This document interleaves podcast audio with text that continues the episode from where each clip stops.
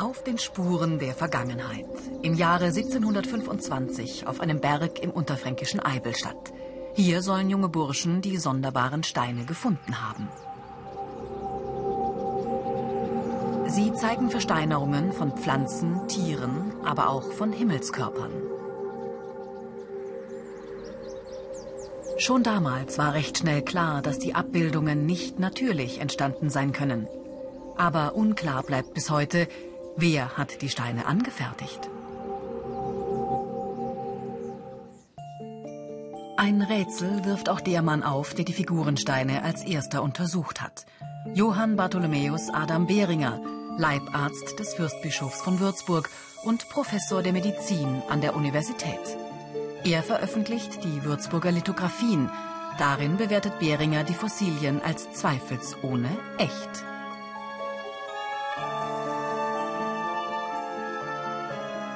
Schon seltsam. Versteinerungen mit Früchten. Ganze Lebewesen, Fische oder kopulierende Frösche.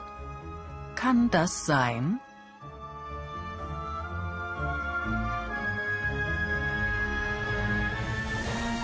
Das Ganze geschah in einer Zeit, in der die Würzburger Residenz entstand.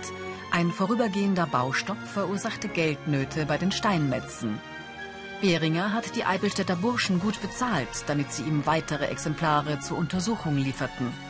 Haben die Jungen etwa die Fossilien gefälscht, um sich finanziell zu bereichern? Als feststand, dass es sich um Fälschungen handeln muss, kamen die Jungen vor Gericht. Hier im ehemaligen Stadtschreiberhaus in Eibelstadt beteuerten sie ihre Unschuld. Behringer hat äh, damals den Burschen für die 2000 Steine insgesamt 300 Reichstaler bezahlt. Äh, um sich das vorzustellen, ein Universitätsprofessor etwa hat im Jahr 100 Reichstaler verdient. Ein Schulmeister hier 25 Reichstaler. Also daran sieht man diese immense äh, Summe, was die Burschen bekommen haben. Und das hätte schon auch ein Grund sein können. Trotzdem, die Geschichte mit den Burschen bleibt wohl eine Legende. Es waren Kinder einer armen Witwe, sie waren nicht gebildet, äh, sie waren nicht fähig, diese außergewöhnlichen exotischen Pflanzen abzubilden oder diese seltenen Tiere. Sie hatten die noch nie gesehen. Wer war Behringer, von dem bis heute kein Bild existiert? Er war einer der gefragtesten Gelehrten seiner Zeit, damals, als alte und neue Wissenschaften aufeinanderprallten. Behringer führte neue Methoden des Lernens und Lehrens ein. Zog er den Neid anderer auf sich? Er galt als arrogant und unangenehm. Wollten ihn Kollegen mit dem sagenhaften Fund hereinlegen, um ihn später mit der Wahrheit über die Fälschungen zu blamieren? Sie könnten es gewesen sein, aber sie hatten nicht die Zeit äh, und das Geld, äh, das zu machen. Ähm, es muss eine intelligente Macht gewesen sein, die an dem Alten, Bewährten festhalten wollte mit aller Macht. Für die alte Wissenschaft war Gott allein die Lösung aller Ungereimtheiten. Behringer aber versuchte alles, selbst die besonderen Steine, wissenschaftlich zu erklären. Das war neu. Man glaubte nicht, dass Fossilien äh, ehemals versteinerte Lebewesen gewesen sein können, sondern man sagt, wenn eine Muschel oder ein Stein auf dem Berg gefunden wurde, das sei einfach Nachahmung der Natur und die könnte jederzeit Kraft des Ortes dort entstehen. Die neuen Wissenschaften drohten dieses Weltbild zu verändern. Mensch und Natur wurden erforscht. Wunder konnten langsam widerlegt werden. Rund 2000 Figurensteine sollen es einst gewesen sein. Etwa ein Viertel davon wurde entdeckt. Der Großteil liegt heute in der Würzburger Universitätsbibliothek.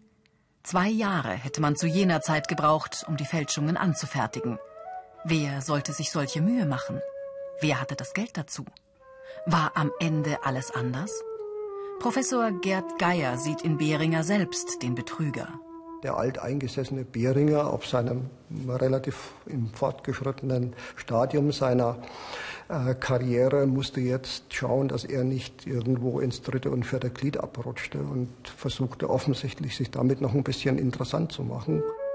Sah er seine Stellung bedroht? Es floss wieder Geld nach Würzburg, hohe Gelehrte kamen in die Stadt. Aus Ruhmsucht könnte er die sogenannten Lügensteine in Auftrag gegeben haben. der menschliche Geist neigt dazu, sich immer komplexe Szenarien auszudenken, bei dem eine, einer der Gute und ein anderer oder mehrere andere die Bösen sind. Und das ist eben auch das, was bei Beringers Geschichte immer wieder behauptet wird. Im Augenblick gehe ich davon aus, dass wir nie wirklich wissen werden, wie die ganze Affäre eingeleitet worden ist und äh, wer alle Beteiligten waren. Es ist ein echter Wissenschaftskrimi, der sich 1725 rund um Würzburg zugetragen hat. Ein steinernes Geheimnis, das vielleicht für immer ungeklärt bleibt.